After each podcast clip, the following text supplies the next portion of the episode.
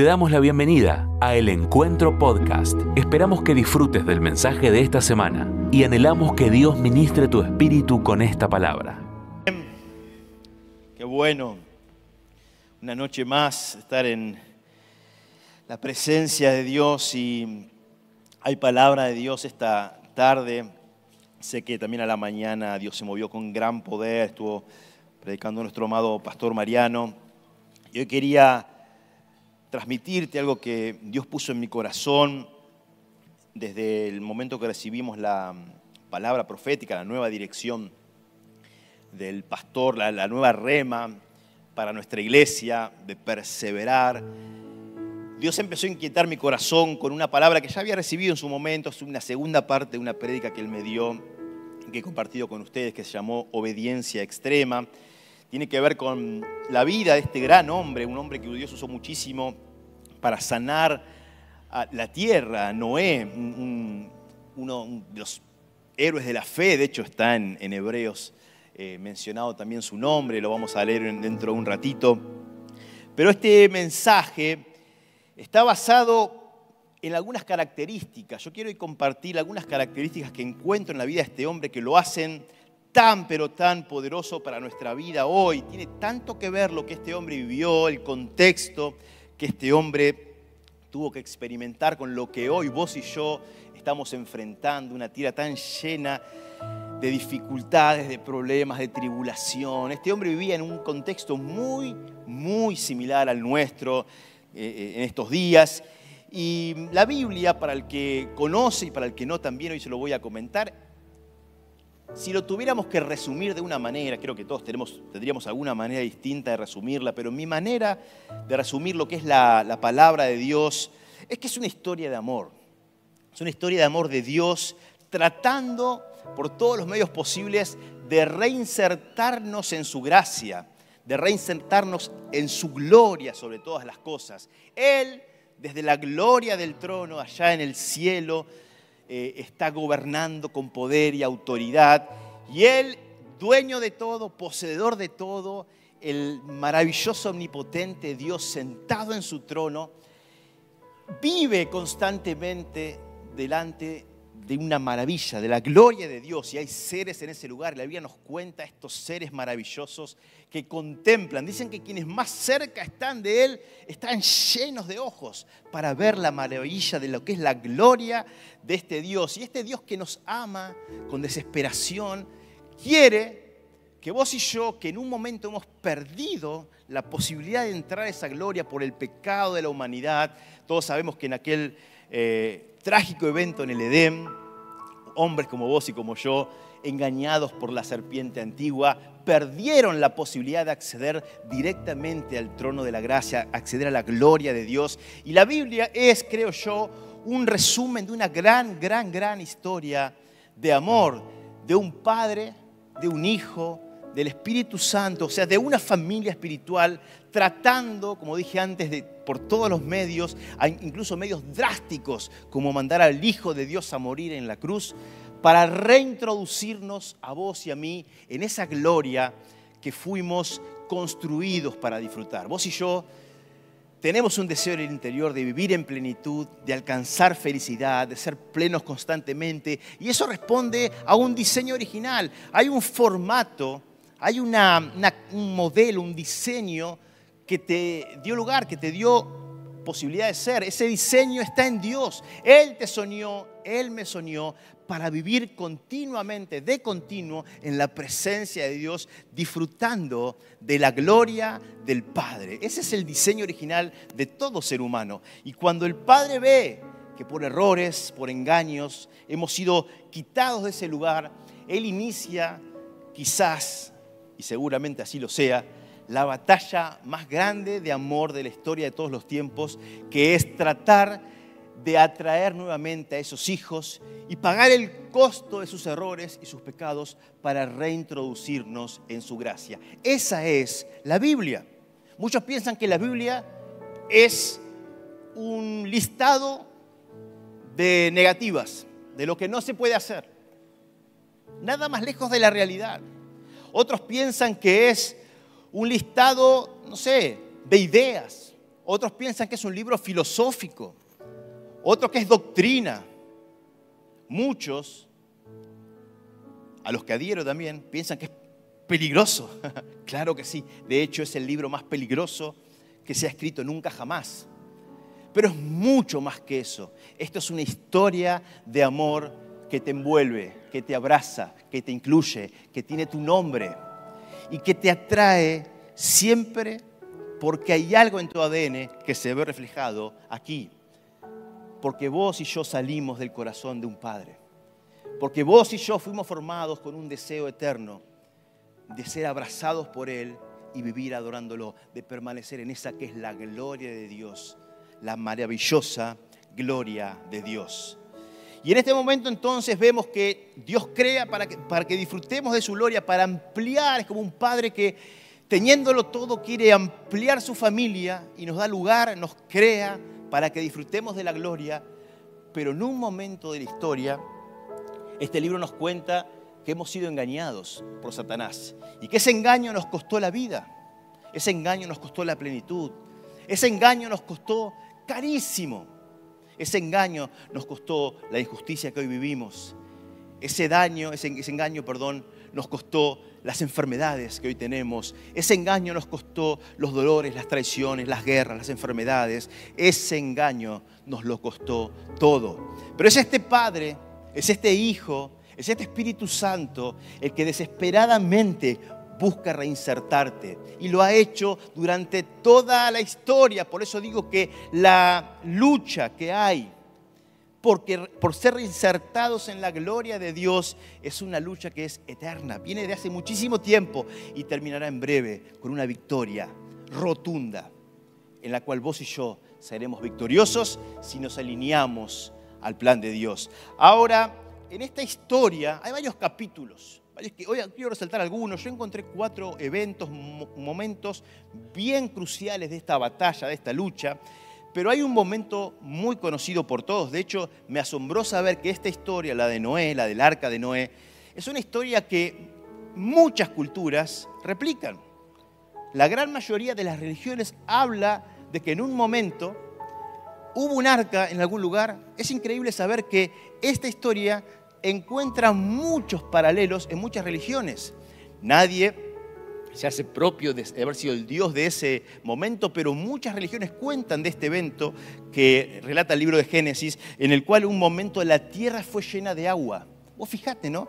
Qué momento ver que otras religiones incluso hacen mención a un evento tal, tan magnífico, tan significativo, tan tremendo, en el cual solo ocho personas sobreviven. Este capítulo de la historia de amor relata que este hombre, Noé, junto a su familia, son llamados en un determinado momento a dejar todo lo que estaban haciendo y construir este barco, este arca, para ser salvados por Dios en un diluvio que luego llena toda la tierra de agua.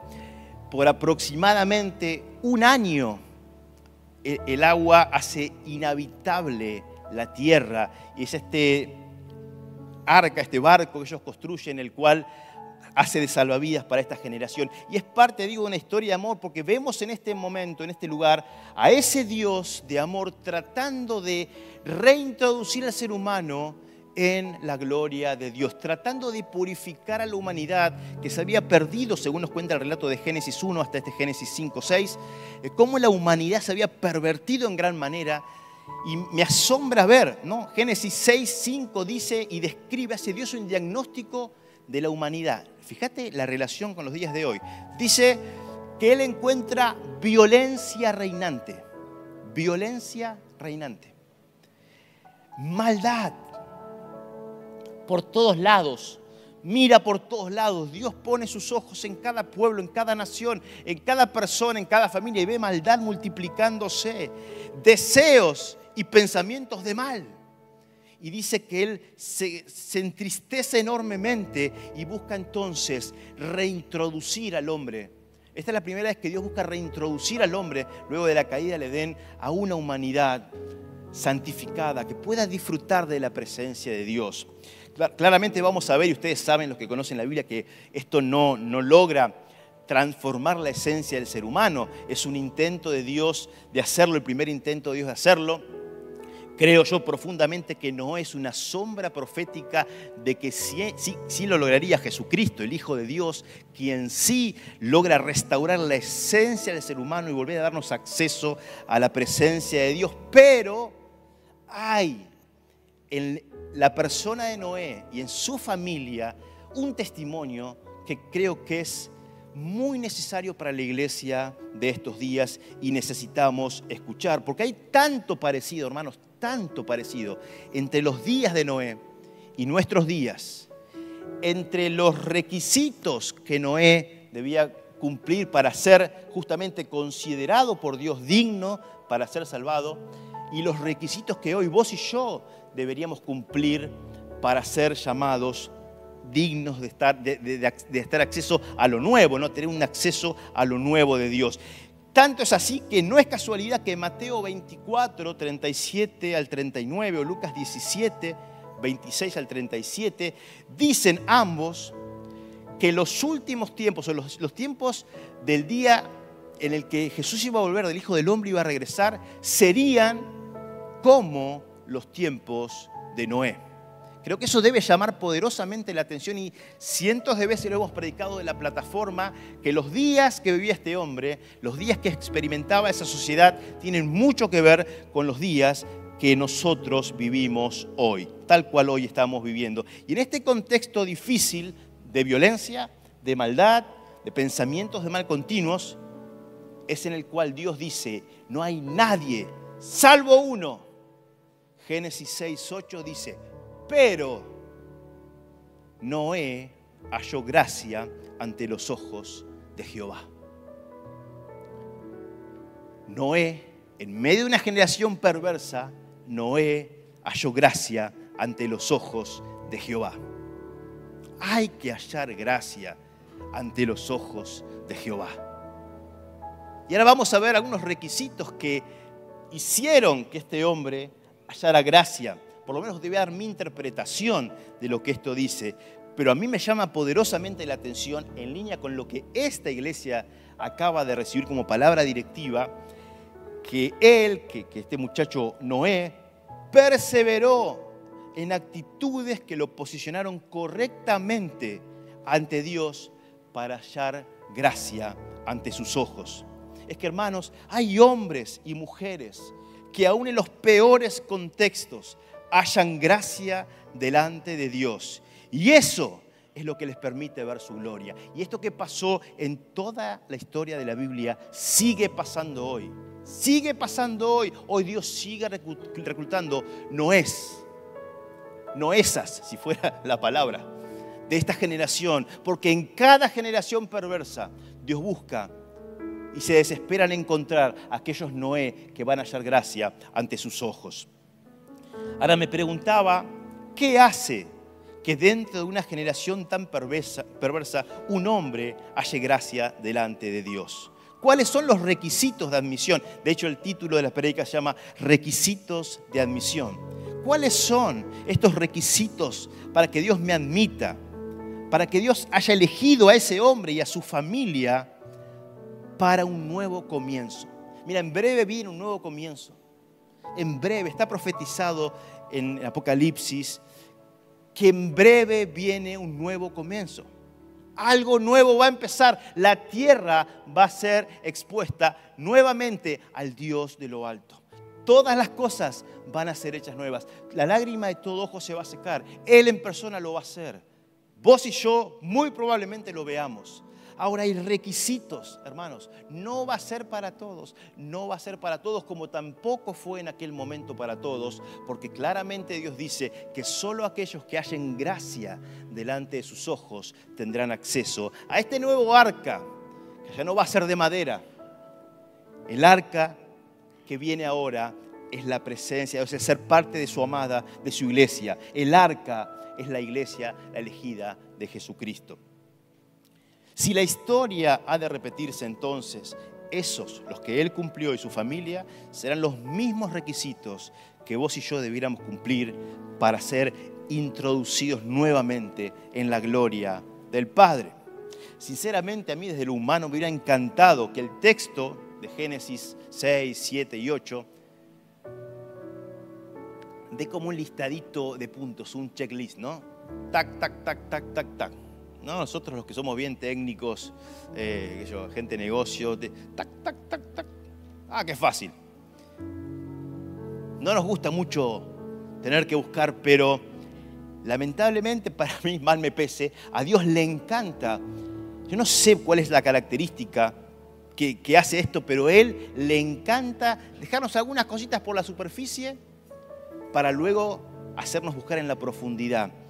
Y Él no hace un listado expreso de los requisitos para ser parte de esa nueva generación que entrará en este nuevo tiempo, pero sí nos da la riqueza de su palabra para que podamos encontrarlo. Bien sabemos que no es para todos. Sabemos por Mateo 22, 14 que muchos serán los llamados, pero pocos los escogidos. Así como pasó en tiempos de Noé. Por eso quiero que veas el paralelo. Muchos son los llamados. De hecho, todos serán llamados, pero muy pocos fueron escogidos. De hecho, como te dije, solo ocho personas en esta historia. Esta es una característica de Dios, como te dije antes. Él, las perlas, los secretos, no las deja todas en la superficie. Deja dos o tres para llamar tu atención, la mía, y luego sus tesoros se encuentran en la profundidad de su palabra. Él tiene este deseo profundo de que hurguemos en Él, busquemos en su palabra, encontremos tesoros, pasemos tiempos en su persona.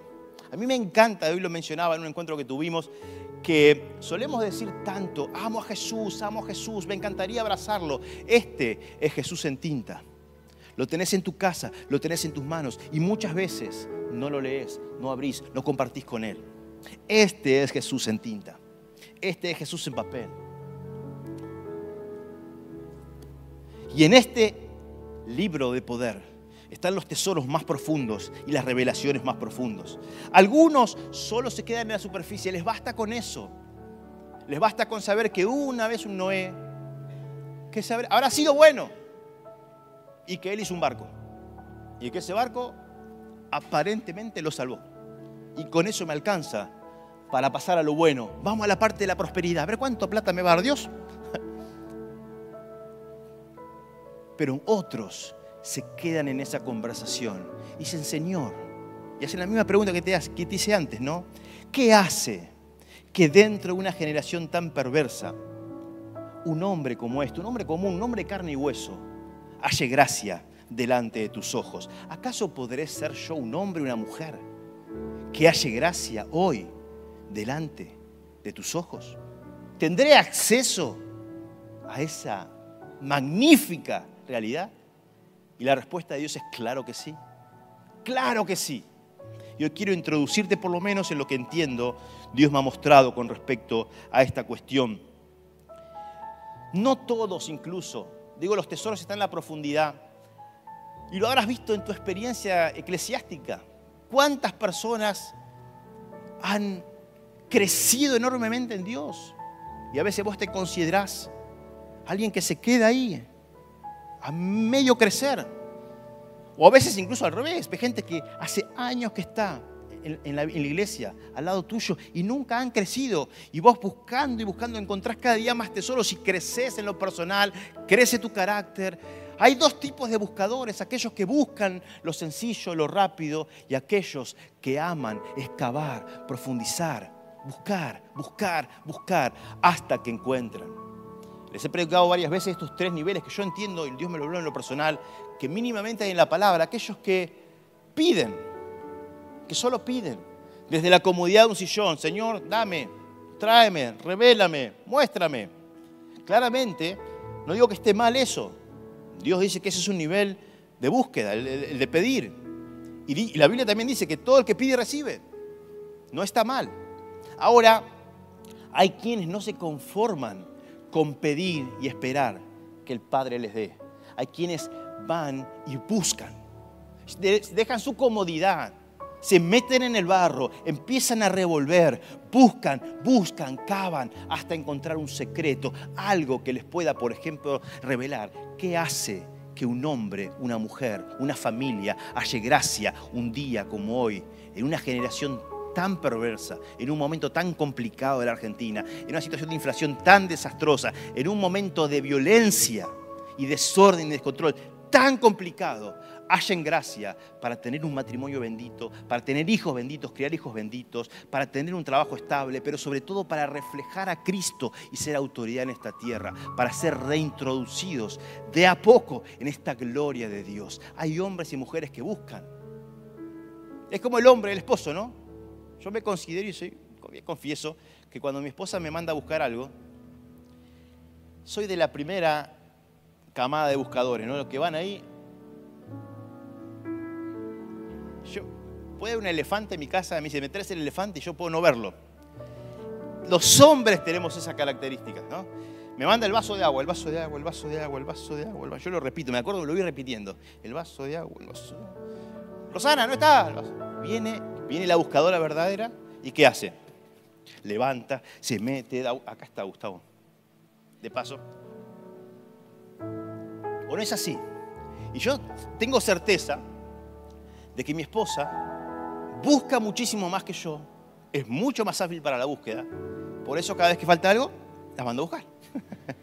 Yo ahora ya aprendí, ahora hago el acting, ¿viste? Como que, ¿me buscas esto? Yo, sí, sí, ahí voy. No lo encuentro. Porque estoy ganándome tiempo. Confieso mi pecado acá. Ganamos tiempo los dos, ¿no? Aceleramos, acortamos en la brecha. Eh, pero llevemos esto a lo espiritual. Hay gente que no está habituada a buscar y solo se, se conforma con esto de pedir. Y viene acá el domingo y dice, bueno, pastor, deme, óreme, sáneme, revéleme, infórmeme. Pero hay quienes van mucho, mucho, mucho más profundo y son aquellos que buscan, empiezan a buscar, levantan, consultan, comparan. ¿Qué te habló Dios a vos? ¿Qué te habló, te habló Dios? Pero hay un tercer nivel de buscadores de la presencia, de la voluntad, de la palabra, de la revelación de Dios, que no se conforman ni aún con buscar. Son estos que cuando no encuentran lo, lo que les satisface, van directamente a la oficina de Cristo. Casi que patean la puerta golpean la puerta. Y Dios dice, y la puerta se les abre. Ah, yo quisiera ser de esos. Ahora, no se llega a esos niveles de intimidad con Dios. No se llega a esa cercanía de poder golpearle en su puerta, la puerta de su habitación, para que Él te deje entrar, sin antes haber sido un buscador de lo íntimo. Y sin antes haber sido un, un hijo, una hija de clamor, de intercesión de rodillas. Si no pedís, no buscás, no seas de los que vas a golpear la puerta porque vas a recibir un mazazo. Ahora, para todos aquellos que no se conformen con lo que hasta el momento estén pidiendo, estén buscando y quieran más, hay mucho más de parte de Dios. Y hoy quiero introducirte en algunos secretos que encontré en la historia, en la vida de Noé, que te van a servir, que me van a servir para encontrar mucho, pero mucho más de parte de Dios. Como dije antes, desde antaño, antes de que el tiempo empiece a contar, antes de que el reloj se ponga en cero en la historia de la humanidad. Esta historia de amor y odios, por en realidad es una historia de amor y odios, es Dios amándonos, es Satanás odiándonos, es una gran, un gran culebrón, ¿no? que tiene un final maravilloso de amor y de encuentro, que termina con una boda maravillosa. Vemos cuatro capítulos como mínimo de rebelión, de enojo Vemos en el primer capítulo a Satanás luchando. Siempre la lucha fue por la gloria. Siempre la lucha fue por la gloria, es por la gloria y será por la gloria de Dios. Siempre. Desde antes del tiempo cero nos cuenta la Biblia que Satanás un día dijo, yo quiero la gloria que le pertenece al Padre. Esa fue la rebelión de la que nos cuenta la palabra. Él empezó a disputar con el mismo Dios la gloria quiso dividir la gloria, quiso que parte de la gloria que le iba al Padre le vaya a Él.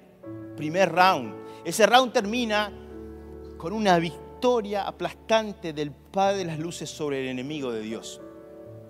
Por eso este hombre viene sobre la creación de Dios, este creación, este, este hombre, Satanás, el enemigo de Dios, viene sobre el hombre. Hay un segundo round, un segundo encuentro de esta historia de amor, un segundo capítulo de esta historia de amor que se da en el Edén ahí en el, lugar perfecto. Imagínense un lugar maravilloso. Le pedías al árbol que te dé fruto, te lo daba. podías, podías abrazar al león, a, a cualquier animal, abrazarlo, caminar arriba de él. Todo era maravilloso, la vida era eterna, no había enfermedad, no había dolor, no había lágrima. Era el lugar perfecto, el jardín del Edén. En ese escenario perfecto se desarrolla la segunda batalla. Y es ahora Satanás, ya no contra Dios, ahora contra el hombre, contra Adán y contra Eva. Es como los partidos, ¿vieron? De, tenis, un, round para uno, un round para el otro, así va ganando. El hombre pierde la batalla. Y Satanás ahí toma el control, empieza a llevarse la gloria, por lo menos ahora ha engañado al hombre. Dios intenta con muchos capítulos, uno de esos es el de Noé, pero luego él decide, después de varios intentos, él decide hacer un intento final de vencer a Satanás y lo logra con su propio hijo tomando forma de, de, hombre, Jesucristo viniendo aquí a la tierra a morir y pagar el precio. Y esa tercera batalla termina con una victoria nuevamente aplastante para el reino de las tinieblas. Ellos quedan destruidos casi, casi, casi en la lona. Solo levantan un poquitito la cabeza y es lo que está pasando ahora. Solo que ese que levanta la cabeza es muy mentiroso, muy engañador y aún sigue hablando. Y dicen los que saben que para que la victoria sea bien definitiva, no alcanza la diferencia de un punto. Dios quiere ganar por goleada, Dios quiere hacer un nuevo gol en esa historia. Quiere ganar por diferencia de dos. Quiere dejar bien demostrado que la victoria total y absoluta sobre el reino de las tinieblas es aplastante y ha levantado a su iglesia, está preparando a su iglesia para que sea la iglesia ahora la que derrote a Satanás para siempre. Y que lo último que este, este ser está ahí, tirado, apostado, esté por morir, sea el ser humano. Hijos e hijas de Dios que corte la cabeza de Satanás. En ese estamos, en ese episodio, último gran episodio estamos, el cual será finalizado incluso por el mismo Hijo de Dios junto a su iglesia. Y estos cuatro escenarios acompañan toda la historia, por eso digo que es una gran historia de amor que nos abraza. Ahora, volviendo al centro del mensaje, ¿qué ve Dios? En este hombre? ¿Qué ve Dios en esta familia? Porque salva a la familia. que hace que haya, gracia delante de Él? Claramente, hermanos, y voy a tirar por tierra algunos de los preconceptos que solemos levantar. Claramente, no era perfección lo que Dios buscaba en Noé. No era perfección. Dios sabía perfectamente que Noé se iba a emborrachar después. De hecho, esto cuenta la palabra. Este hombre lamentablemente comete un error. Lo primero que hace, pues lo segundo que hace, vamos a ver por qué hace lo primero, lo segundo que hace, que cuenta la Biblia, es después de bajar del arca, él siembra una vid, se hace un vinito tinto y parece que se le fueron las copas además. Claramente no es perfección. Noé se iba a emborrachar. Iba a deshonrar a su padre, se iba a burlar de él. Los hombres luego de esto iban a complotar contra Dios en Babel. O sea, no estaba buscando perfección. Pero sí había requisitos que encontraba a esta familia. Hoy, hoy me interesa más levantar a la familia que a Noé solo, a toda su familia, como destinatarios de la gloria de Dios. Él halló gracia no la admiración de Dios por su perfección. Y quiero hoy tirar por tierra esta mentira satánica que hace que muchos de nosotros pensemos que si cometemos un error o si nos sentimos débiles de, cometerlo a futuro, estamos descartados de la gracia de Dios. Esto es una mentira de Satanás, que el que está tirado, casi a punto de ser vencido, miente desde el suelo tratando de engañarte a vos y a mí para que no le cortemos la cabeza. No hay nada creado, nada creado que pueda apartarte del amor que es en Cristo Jesús para tu vida, para tu familia. Nada. Porque no es perfección lo que Dios busca en vos. Ay, pastor, si usted supiera, no hace falta que yo sepa. Porque ese hombre que Dios eligió para derramar gracia, podemos decirlo, vamos, vamos a exagerarlo, era un borracho. Sus hijos deshonraban a sus padres Ay, porque yo, yo estoy bien, pero mis hijos, bueno, sus hijos deshonraron a su papá. Las generaciones que surgieron después terminaron complotando contra Dios. Claramente no era perfección.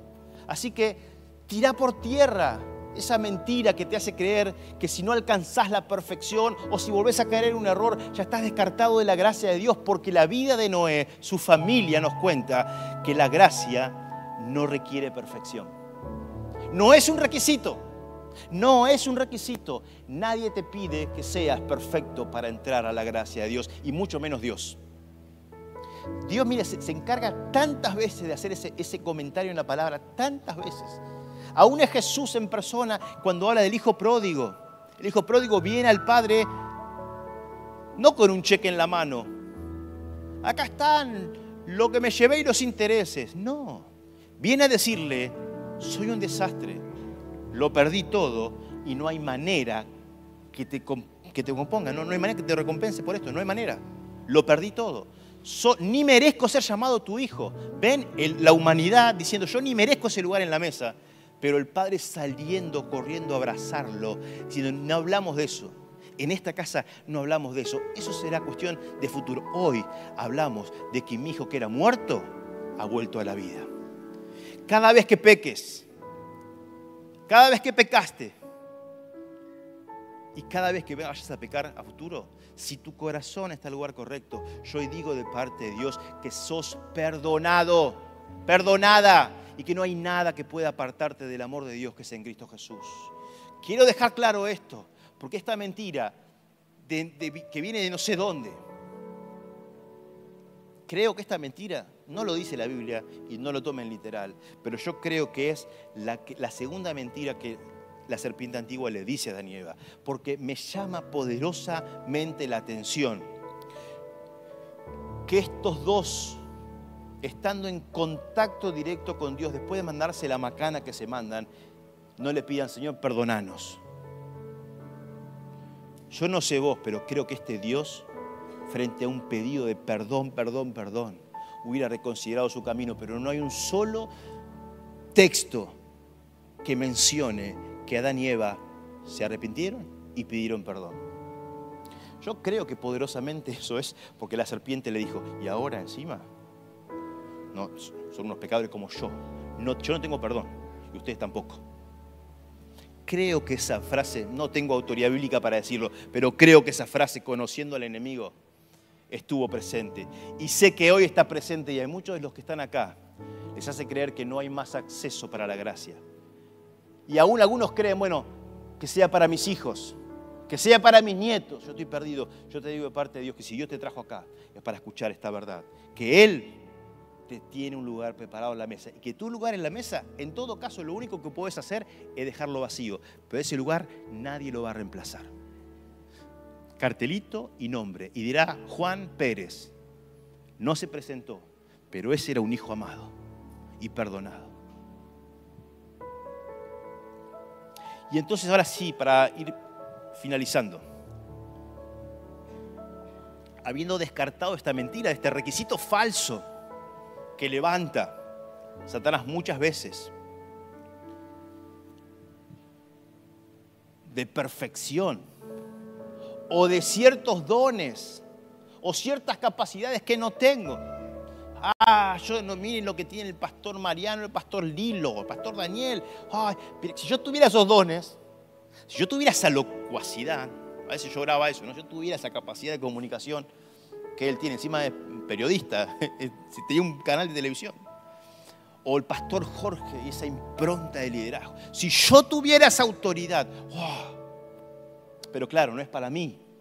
Esta es una mentira que toma formas de toda manera. Cinco características que quiero compartir con vos en la vida de Noé y su familia. En la vida de Noé y su familia. La mayoría la vamos a encontrar en Noé, es de quien más habla la palabra.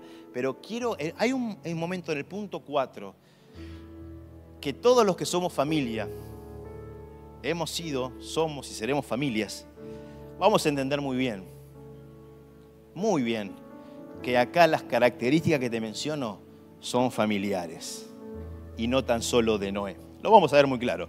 Pero el primer gran punto está en el capítulo 7 del versículo de, del capítulo Génesis 7, 1. Y dice así, dijo luego Jehová a Noé, entra tú y toda tu familia en el arca, porque solo a ti te he visto justo delante de mi generación. He aquí un gran primer requisito para ser hallado en gracia delante de los ojos de Dios, la justicia, la justicia, la justicia. Dice Ezequiel 14:14, 14, si estuvieran en medio de ellos estos tres hombres, Noé, Daniel y Job, Noé uno de ellos, ¿no? Noé, Daniel y Job, solo ellos, por su justicia, librarían sus propias vidas, dice Jehová el Señor. Conclusión de esto es que la justicia salva, la justicia da gracia, la justicia da acceso. Ser hombres y mujeres con acciones de justicia nos da acceso como uno de los requisitos, no es el único, uno de los requisitos para ser hallados, o para hallar gracia, mejor dicho, delante de los ojos del Padre. ¿Querés hallar gracia delante de Jehová? ¿Querés que tu familia halle gracia delante de los ojos de Jehová hoy, en un tiempo de perversidad, de maldad, de violencia, así como en los tiempos de Noé?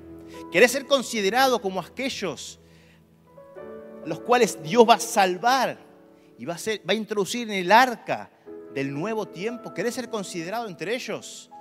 No puede faltar en tu vida, en tu familia, en tu ministerio, acciones de justicia de los santos. Acciones de justicia, amor, comprometido, real, tangible, medible, comprobable. No este amor yo amo, no, no, el amor correcto es el amor que se puede tocar. Jesús vino, caminó la tierra, dice la palabra, que de tal manera amó Dios que hizo algo concreto, mandó a su Hijo. El amor, para ser real, se transforma de un sentimiento en una acción. Si el amor no pasa del sentimiento de la acción, no es amor será otra cosa. Amor no es. Querer ser considerado uno, el primer gran requisito es ser un hombre, una mujer que abunde en acciones de justicia. La justicia es la forma de ser justificados ante Dios también. Romanos 5, archiconocido, del 1 al 3, pero te voy a leer solamente el 1, dice, justificados pues por la fe, tenemos paz para con Dios. Ahora vamos a ver que el segundo punto de fe, esta, la justificación, ser justo viene por la fe, no es tan solo un acto de, acciones, pero es muy importante entender que la, que la justificación que viene por la fe también está ligada a acciones de justicia. Antes de pasar al segundo punto, no debemos olvidar, no debemos olvidar que Él no solo desea que nosotros nos justifiquemos frente a Dios con la fe de que Jesucristo es el Hijo de Dios. Ese es un, es un gran primer paso, pero no es lo único que Él espera de vos y Él espera de mí.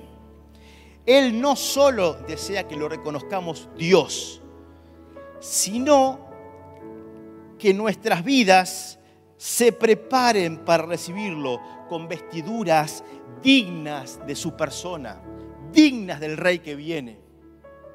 Hay un vestido de nino fino, blanco y resplandeciente que el Padre, Jehová, y el novio, Jesucristo, quieren para su novia, la iglesia, en aquel día de la boda del fin de los tiempos.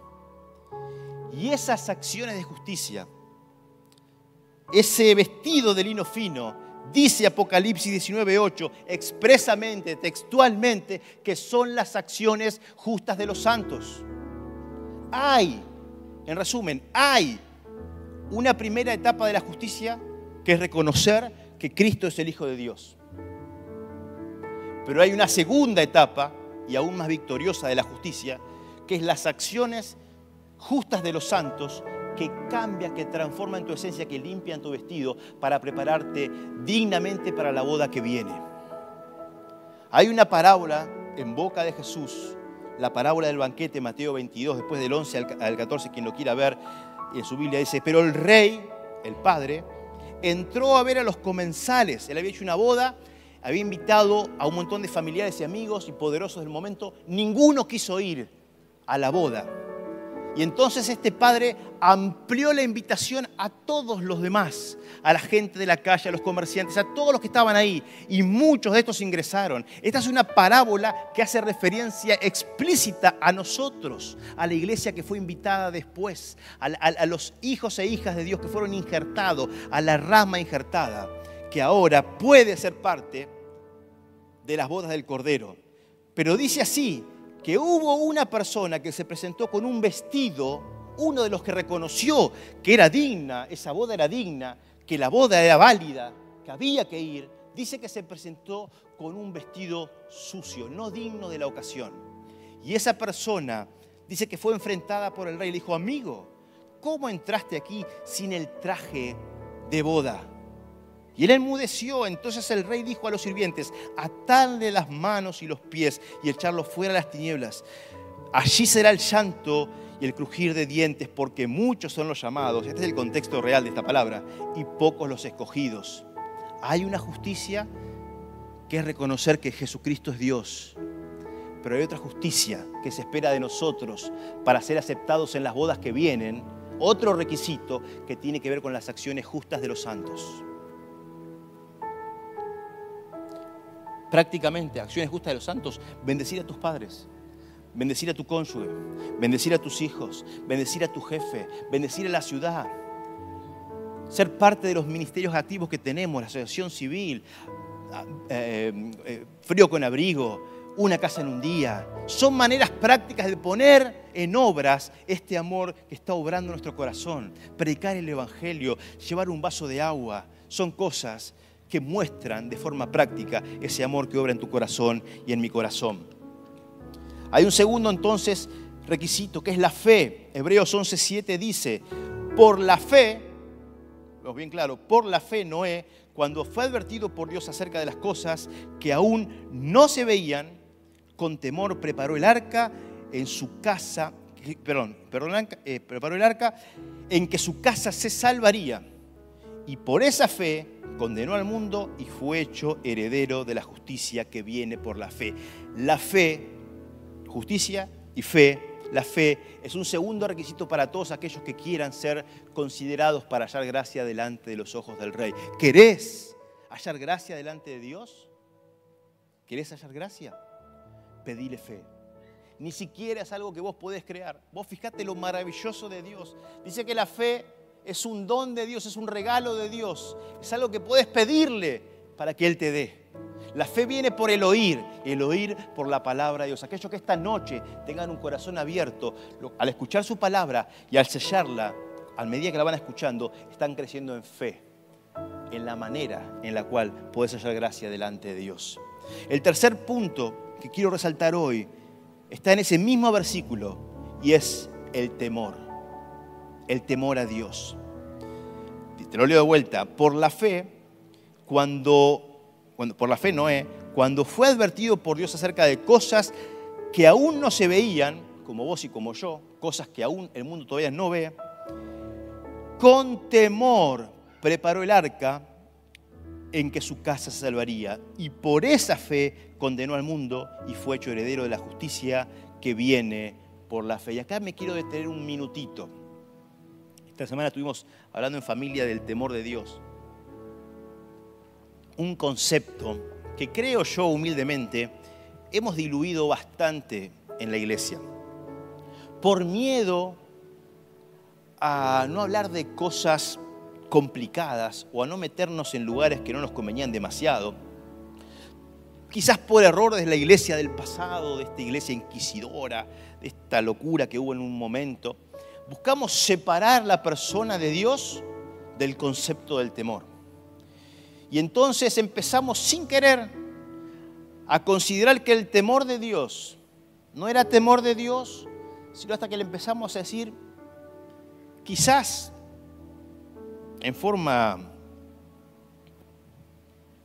simulada o no directa, que en vez de temor era conciencia de su presencia. No, no, yo tengo temor de Dios, es conciencia de la presencia, todo el tiempo soy consciente de la presencia de Dios. Y es verdad, es una de las acepciones del temor de Dios, pero creo que haciendo esta pequeña diferenciación le hemos bajado un nivel al concepto de temor de Dios. Lo hemos desacreditado, le hemos bajado intensidad. Claramente entendemos porque la Biblia nos cuenta la historia de amor, que no es un Dios malo ni malvado, no es un Dios que te odia ni me odia, todo lo contrario. Y que tenerle miedo a Dios o terror a este Dios es un concepto completamente opuesto al mensaje del Evangelio. No estoy hablando aquí de terror ni de miedo a Dios, pero hay un punto intermedio entre miedo y conciencia de su presencia, que es el concepto claro que la Biblia da de temor de Dios, que abarca la conciencia, su presencia, pero que se acerca un poco a decir, vaya que yo sé que Dios está, pero no solamente sé que Él está, sé quién es y lo que puede hacer conmigo si tan solo me desvío del camino. Por lo tanto, más vale que cuide mis pasos y le pida que me ayude para no perderme. Ojo con reducirle el peso significativo, la significancia a este término del temor de Dios, porque todos los que hacen esto, tarde o temprano y más temprano que tarde, terminan tan solo viviendo en lo que es conciencia de su presencia. Ah, yo sé que Dios está, pero Dios es mi padre, mi amigo, está todo bien, Dios, todo bien, eh, pecadito. Y tarde o temprano terminan perdiendo su integridad, su santidad, su llamado, su recompensa, caen en desgracia. Pero aquellos que puedan hoy elevar el tenor del temor de Dios al verdadero, a la verdadera acepción de temor de Dios, que no es miedo, dista mucho del miedo, pero dista también de solo ser conciencia de su presencia y lo entiendan correctamente. Cuiden su salvación, como dice la Biblia, con temor y temblor. La palabra es clara. La Biblia explica la Biblia. Y cuando le queremos agregar cosas o quitar, nos corremos del camino y tarde o temprano caemos. Ojo con aquellos que reducen. Dice la Biblia que ojo aquel que le agrega un punto y una coma pero ojo también al que le saca un punto y una coma para hacerlo más agradable, más amigable, más fácil de entender. Hay un cuarto y anteúltimo requisito que encuentro en la vida de Noé y su familia para hallar gracia delante de Dios. Y este es el ser como Jesucristo, es el punto en el cual veo que acá, se comparte. Yo te dije antes que hay un punto en el cual vamos a ver que no es solamente Noé, sino que es toda su familia la que haya gracia. Y este es el punto de la mansedumbre. Y también le agregué y humildad, mansedumbre y humildad, porque en esta actitud puntual es en donde yo veo que está la sombra profética de Jesús en Noé y en su familia. Y te voy a explicar por qué. Puedes leerlo del principio hacia el final, del final para atrás, puedes ampliarlo de Génesis Apocalipsis, no vas a encontrar en toda la Biblia un solo reclamo de Noé a Dios por lo que le tocó vivir. Yo no sé si alguna vez pensaste en lo que vivió este hombre. En la locura que vivió este hombre.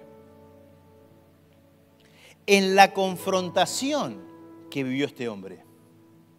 Digo, anda haciéndote la imagen porque los últimos tiempos serán como los tiempos de Noé. Y cosas como las que Noé tuvo que enfrentar, nos tocará enfrentar a futuro. Así que mal, que mal, no estaría mal empezar a evaluar si me da la talla espiritual para cosas como la que este hombre tuvo que vivir. Para mí Noé, como te dije, aunque sea en forma parcial, no lo es en forma completa, pero en forma parcial, es una sombra profética de Jesús. Ya quiero contarte una pequeña historia de cómo fue y quién era este Noé. Este Noé era un agricultor.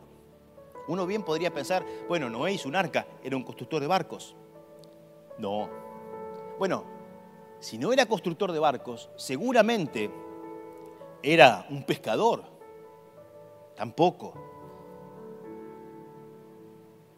¿Constructor de redes? Tampoco. ¿Administraba alguna empresa naviera? No. ¿Tenía un mar cerca? No. Nada en la vida de Noé y su familia los habilitaba para vivir y ser los depositarios de semejante desafío de parte de Dios. Nunca podríamos decir con certeza que no estaba viviendo en los tiempos del Internet, en los tiempos de las redes. Creo, y no equivocarme, en decir que este hombre nunca habrá visto un solo barco en su vida. Nunca. No me equivocaría en decir que no, tenía, no tendría ningún conocimiento de hidráulica, de estabilidad, de resistencia de materiales, de mecánica.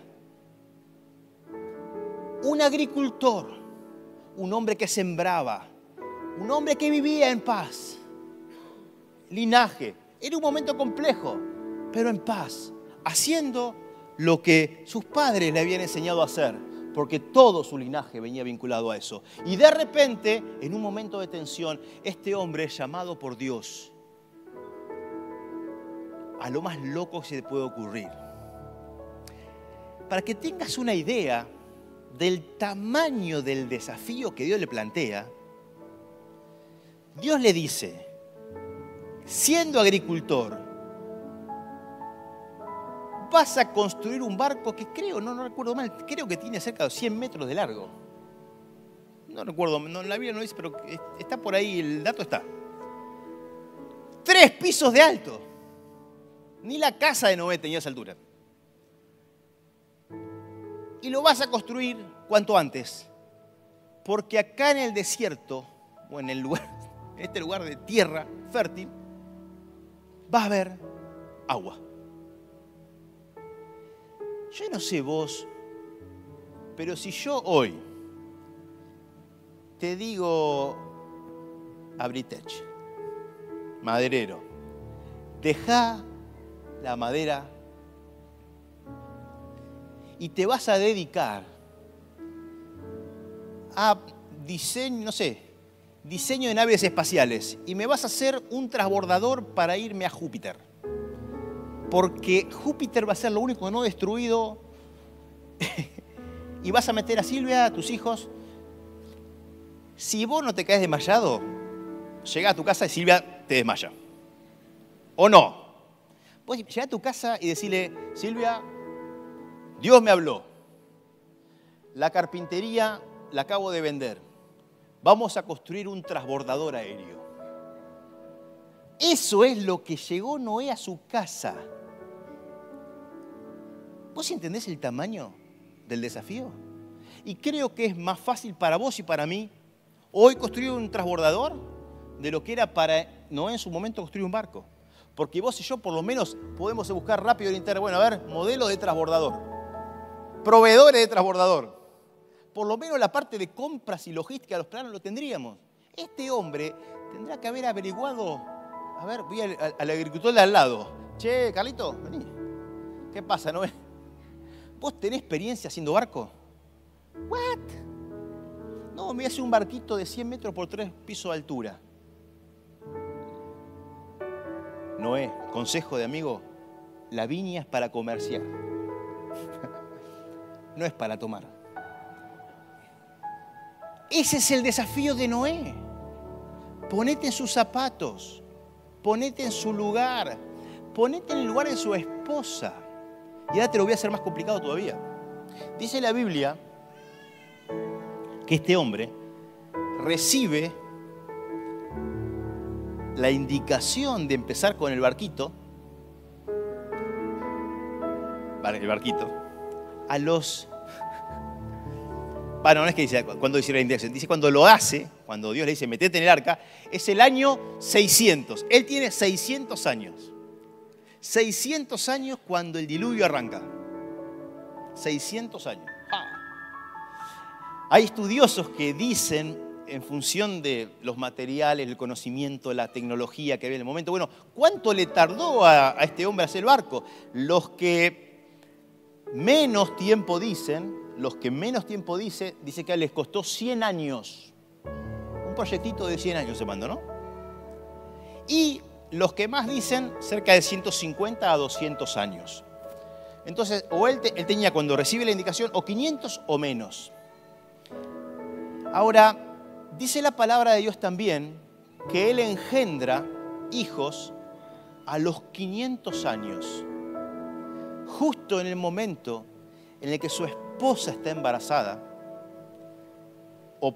o tiene lactantes, en el momento de mayor debilidad de una mujer, en la cual más necesita que su esposo esté sobrio, serio, haga crecer el negocio, vamos Noé, ponete las pilas, este le viene con el transbordador a Marte.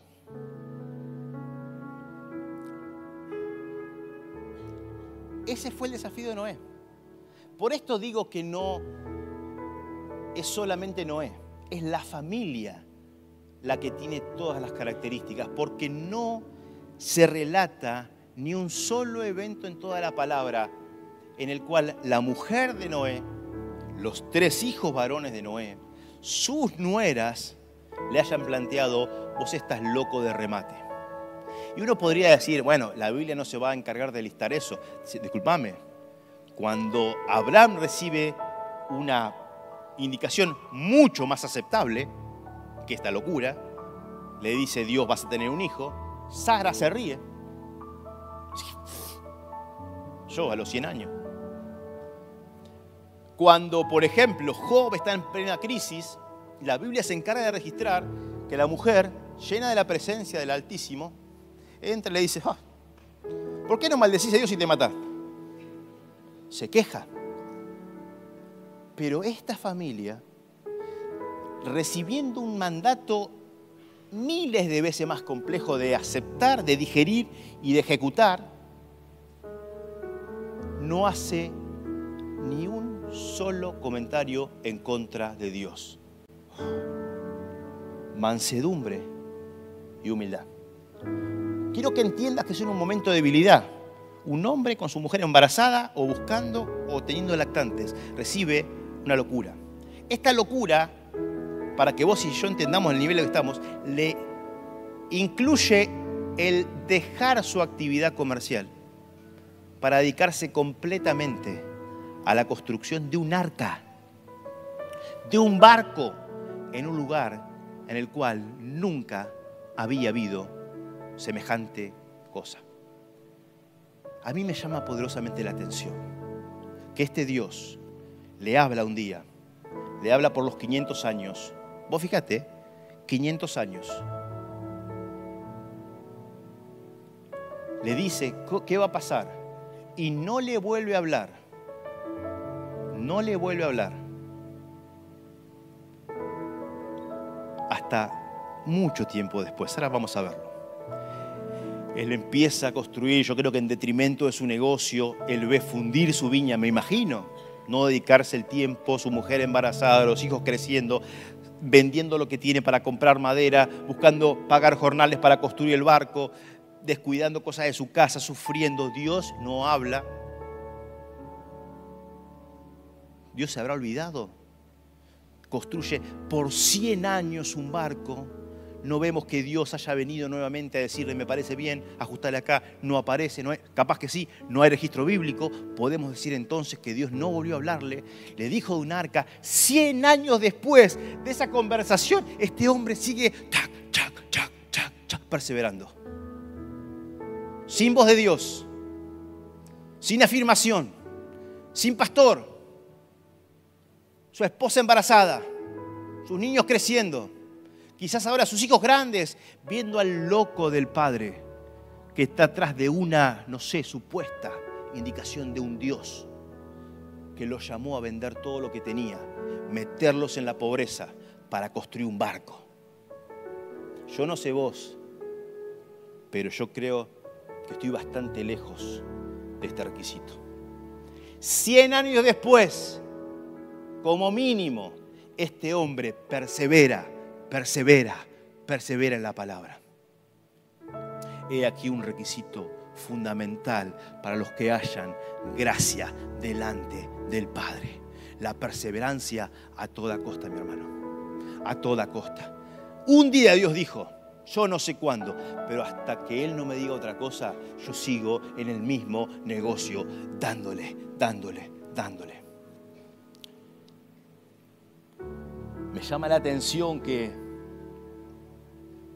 Dios no le habla, pero sí le había dicho que los, animales vendrían, qué tenía que hacer con los animales, Él los hace entrar.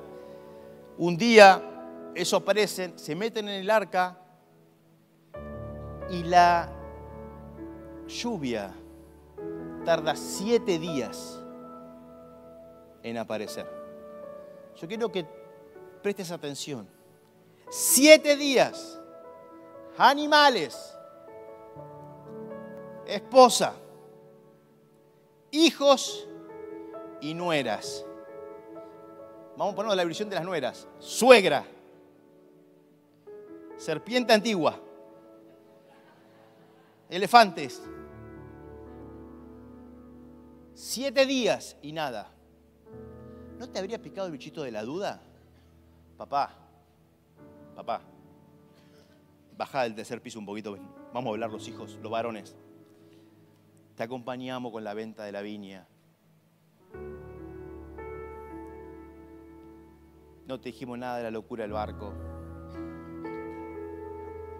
Meternos acá, no está cayendo una gota, viejo. Mira el calor que hace. 73 grados bajo, adentro, 89 afuera. Ya está, pa, ya está. Ya está, papi. Lo dimos todo. Lo dimos todo. Yo lo hubiera hecho, no sé vos. Bueno, yo antes lo crucifiqué a mi viejo, ¿no? Ya lo colgué de barco, ¿no? Pero este hombre tendría una capacidad. Yo creo que más que liderazgo, era autoridad de la pasión. Hay algo en las personas que es la autoridad de la pasión. No sé si él tendría las capacidades de un gran comunicador, Dani. O sea, no sé. Quizás sí, pero me cuesta creer que un agricultor de aquella época sea un gran orador. Por lo tanto, creo que lo que lo hacía atrayente y lo que le daba el poder de la convocatoria de su familia y el poder de liderar a su familia era la pasión que movía su corazón. Había algo en este hombre construyendo esa locura de arca en una tierra que nunca, en la pampa, por ejemplo, que hacía que todo su entorno responda yo no sé, yo no sé qué, vio tu papá, hijo, desde chiquitito, yo no sé qué vio su papá, pero lo veo con esta pasión. Yo sé que durante 500 años él invirtió en su viña, dio todo por su trabajo, dio todo por su negocio. Pero cuando Dios le habló esa noche, él vino y me lo contó, yo vi que su rostro se encendió. Nunca fui presente, no estuve en ese momento, no escuché de primera mano lo que Dios le dijo, pero veo en ese hombre tal pasión desde aquel día que mueve mi corazón y enciende mi alma. Hijos, yo no sé ustedes, son libres en responder, pero mi matrimonio, mi familia va a seguir esa directiva. Y esta madre se sumó a esa pasión. Esos tres niños nacieron viendo a un hombre apasionado. Quizás y seguramente burlado por otros, rechazado por otros. Pero creo que la pasión del Padre, construyendo ese arca, habrá movilizado las fibras más íntimas del corazón de esos niños para que tiren por tierra las burlas. Ahí están los Noé. El bullying de esa época. Y decidan entregar sus vidas para servir a ese hombre y el propósito de Dios en él. Es que la pasión de ese hombre, habría algo en, la, en, los ojos de este hombre, en la forma de trabajar, en la forma de animar al resto a sumarse, que haría que este hombre convocara y liderara a toda su familia para que haya gracia delante de los ojos de Dios. Yo creo, soy de los que creen, que este hombre, cada vez que llevaba una, una viga en la espalda con sus hijos, diría, iría contando la historia. Ah, no, y cuando él apareció, ah, fue tan poderoso. El fuego, el fuego de su voz. El poder, como torrentes, vino a mi corazón. Nunca en mi vida pensé dejar mi viña, pero este, este hombre lo, lo requiere todo. Yo creo que como hijo le había preguntado, ¿qué viste, pa? ¿Qué viste en él? ¿Qué fue lo que te dijo? ¿Cómo te lo dijo? ¿Qué hizo? Que hiciera semejante sacrificio de entrega. Porque nosotros, Sem, Jafet y Cam, estamos dispuestos a seguirte si sos capaz de demostrarnos que, esto no es una locura tuya, sino que es un llamado de Dios. Ah, hijos, somos elegidos por este Dios para derramar gracia. Somos elegidos por este Dios para introducirnos en algo nuevo. Él está a punto de hacer en la tierra algo que lo va a cambiar todo. No sé por qué nosotros, nuestro linaje, ha sido escogido para esto. Yo quiero que ustedes tres sepan que yo y mi casa serviremos al Señor. Yo quiero que ustedes tres sepan que este hombre dará hasta la última fibra de su energía, de su vida, para alcanzar esa gracia. Y si yo no llego a verlo, ya pasaron 100 años, pero si yo no llego a verlo, quiero que ustedes tres entren en esa gloria, porque más vosotros sois linaje escogido, real sacerdocio, nación santa y pueblo adquirido por Dios. Se, avanzó, a, avanzó a segunda Pedro, porque este hombre tendría visión y animaría. Yo no sé si fue así, pero me cuesta mucho creer que fue de otra manera. Hasta ahí es medianamente creíble que su esposa lo siga y que los tres pequeñines que nacieron en esa casa, difícil, pero creíble. ¿Cuánto a veces nos cuesta meter a nuestros hijos en la iglesia una tarde?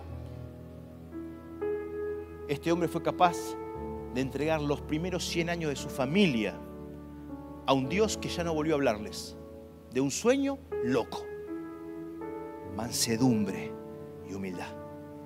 Ahora el desafío se vuelve mucho más complejo cuando son las nueras criadas en otras familias, en otras culturas, en otras realidades, las que tienen que entender esta realidad y dicen, ¿what? ¿Qué, qué, qué, qué? No, mira, yo te amo a vos, Jafet. Yo te amo a vos, Em. Pero yo no soy capaz de hacer esta locura porque tu papá dice haber escuchado algo. Ahora, no hay un solo relato de esto en la palabra. Por esto insisto en que este hombre habrá tenido tanta pasión, tanta pasión al momento de ejecutar su servicio, que habrá conmovido a todo su entorno para guiarlos en este proyecto, megaproyecto. Él perdió todo por eso. Y no lo perdió en el, diluvio. La gente perdió todo el día del diluvio. Noé perdió todo 100 años antes del diluvio.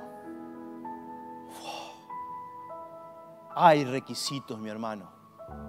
Hay requisitos, hay requisitos. Esta generación perversa y malvada, me lo dice Dios ahora, perderá todo el día del fuego. Todo el día del fuego. Esto lo siento de parte de Dios, tomalo ahora, abrí tu corazón a esta palabra. Pero hay quienes se anticipan a eso y hoy pierden todo para ganarlo todo en aquel día. Alguien tiene que escuchar esto que acabo de decir. Esto es palabra directa de Dios. Hay quienes perderán todo el día del juicio, el día del regreso, mejor dicho, el día del regreso de Jesús. Lo perderán todo. Verán que sus riquezas, que sus empresas, que sus poder, que sus gobiernos caerán solo con el ruido de su venida. La belleza de su rostro los hará perder todo. Pero hay quienes, como Noé, perderán todo mucho tiempo antes en pos de ganar todo con Cristo. Yo quiero que vos y yo seamos encontrados dignos de esa gracia. Claro que sí, Emi. Claro que sí. Dios nos introdujo en esta gracia, pero hay requisitos, mi hermano. Hay requisitos. Y no son fáciles de pagar. Y no son para todos. No lo fue para todos ahí. No lo es para todos hoy. Pero hoy tenemos la gracia ampliada de Jesucristo, que quiere abrazarte, que quiere ampliarte. Este hombre perseveró por años y años y años. Años, años y años. Somos llamados a ser de influencia y a vivir nuestra vida con tal pasión, con tal entrega, que todos los que nos rodeen, familia, amigos, compañeros de trabajo, jefes, empleados, digan, si este hombre, si esta mujer es capaz de vivir esta vida, perseguir este sueño loco, yo dejo todo lo que tenga por servirlo. Somos llamados a impactar esta generación perversa con la luz de Cristo verdadera.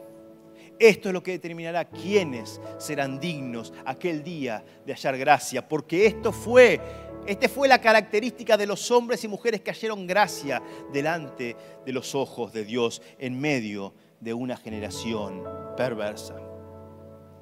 Y para finalizar el último punto, Vimos que es importante la justicia que viene por la fe, la fe, el temor a Dios, la mansedumbre, la humildad para entregar todo lo que tengo y perseverar hasta ese día.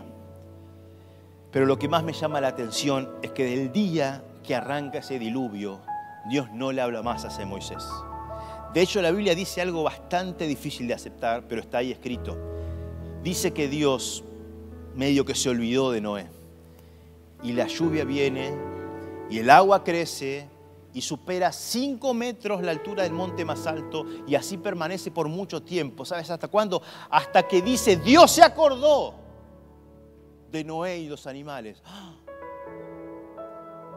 No nos gusta hablar mucho de eso, pero yo me imagino, yo me pongo en los pies de este hombre que había liderado a su familia, a su esposa, a sus hijos y a sus nueras a este lugar y ahora ¿Y pa?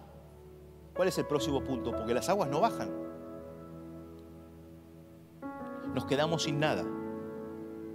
Yo soy de los que creen que esta etapa de la historia se hará puesto complicada. Y no el primer día, pero el segundo, el quinto, el día 15, el 25.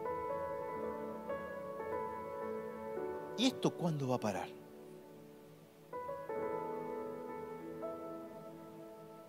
¿Y qué vamos a encontrar después de que esto pare? ¿Y cómo va a ser?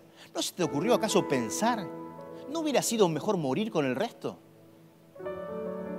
Viejo, ¿qué estamos haciendo acá? ¿Y tu Dios?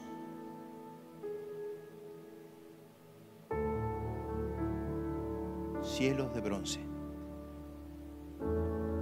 Siete días, cuarenta días 140 días y nada. No me imagino la desesperación interna en el barco. Pero sin duda, sabemos que la cosa se estaría complicando ya adentro. Pero nuevamente no se registra ni una sola queja ni de Noé ni su familia.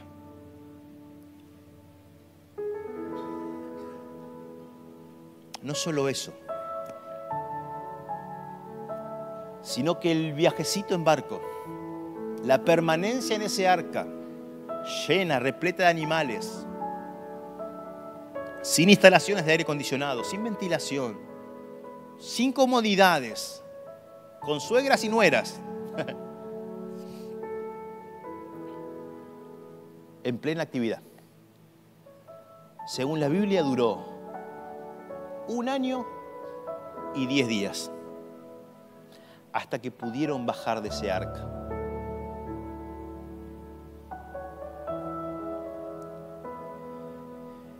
Y me llama poderosamente la atención que viendo esa tierra desolada, las plantas muertas, la tierra seca, la nada misma, lo primero que hace este hombre en Génesis 8:20 es construir un altar a Jehová. Y tomando de todo animal limpio y de toda ave limpia, ofreció holocausto en el altar. mirando la nada, la destrucción, lo primero que se le ocurre a este hombre es adorar. Adorar. Adorar. Ni más ni menos que adorar. Podría haber salido a plantar. Podría haber intentado construir una casa. Podría haber dicho, hijos, vayan, sepárense la tierra, separémonos, descansen un tiempo. Pero este hombre entiende que todo es una batalla por su gloria. Y que estaba terminando en ese preciso momento un capítulo glorioso de este gran cuento de amor que es la Biblia. Y él estaba presenciándolo con sus propios ojos. Y dijo, no puedo más que priorizar lo importante. Lo primero que mi familia va a hacer al bajar de este arca no va a ser dividirnos las tierras. No. No va a ser construir una casa. No. No va a ser reubicar las especies. No. No va a ser tomarnos unas vacaciones. No. Los hombres y mujeres que hayan gracia delante de Dios son aquellos que cumplen este quinto y último requisito. Son capaces de primeramente adorar, porque entienden que todo es por su gloria. Le pido al equipo que ya pueda pasar. Todo es por su gloria. Mirando la destrucción, la desolación completa. Yo me imagino la tierra llena de cadáveres, de seres humanos, de animales, casas destruidas. La imagen sería terrorífica, desoladora. Pero este hombre, mirando ese contexto, digo para que tenga oídos para oír, oiga, mirando el contexto de destrucción masivo de nuestras sociedades hoy, cuando la familia está en plena destrucción, las economías están en plena destrucción, las filosofías han caído, las esperanzas se han esfumado, no hay nada hoy que se sostenga en pie. Hay hombres y mujeres que mirando esa realidad, lo primero que hacen, lejos de buscar hacer algo para sí, es entender que todo es una batalla por su gloria y son llamados a adorar. Son llamados a adorar. Hay una generación que se levanta en esta última generación que es conforme a la generación de la familia de Noé. Hombres y mujeres que entienden que para ser hallados dignos delante del Padre, hace falta ser justificados por la fe. Hay que tener este temor reverente al Padre para obedecerlo. Como los amigos de Daniel allá en Babilonia, ¿se acuerdan? Nabucodonosor amenazándolos con tirarlos al horno de fuego. Y claro que daba temor, pero más temor les daba el tener que enfrentarse al rey de reyes y decirles, te hemos fallado. Y fue ese temor reverente superior el que venció el temor momentáneo del momento. Es que el temor a Dios destruye todo otro temor mundano y pasajero.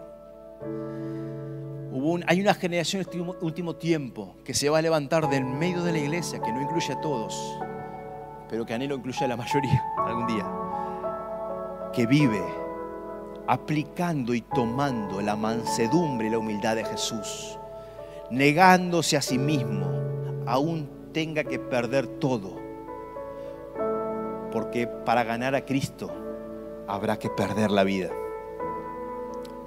Y que por sobre todas las cosas entiende que lo primero es adorar. Que viendo ambiente de desolación en todo lo que lo rodea, o aún en tu propia familia, yo creo que esas relaciones estarían bastante dañadas. No por nada Cam se burló del padre, no por nada Jafet no logró la misma recompensa de Sem. Yo creo que cosas humanas pasaron ahí adentro. Pero aún en medio del desastre hay una generación que profetiza, que adora, que alaba, que reconoce, que le da gloria a Dios y que entiende que todo esto es una batalla por su gloria.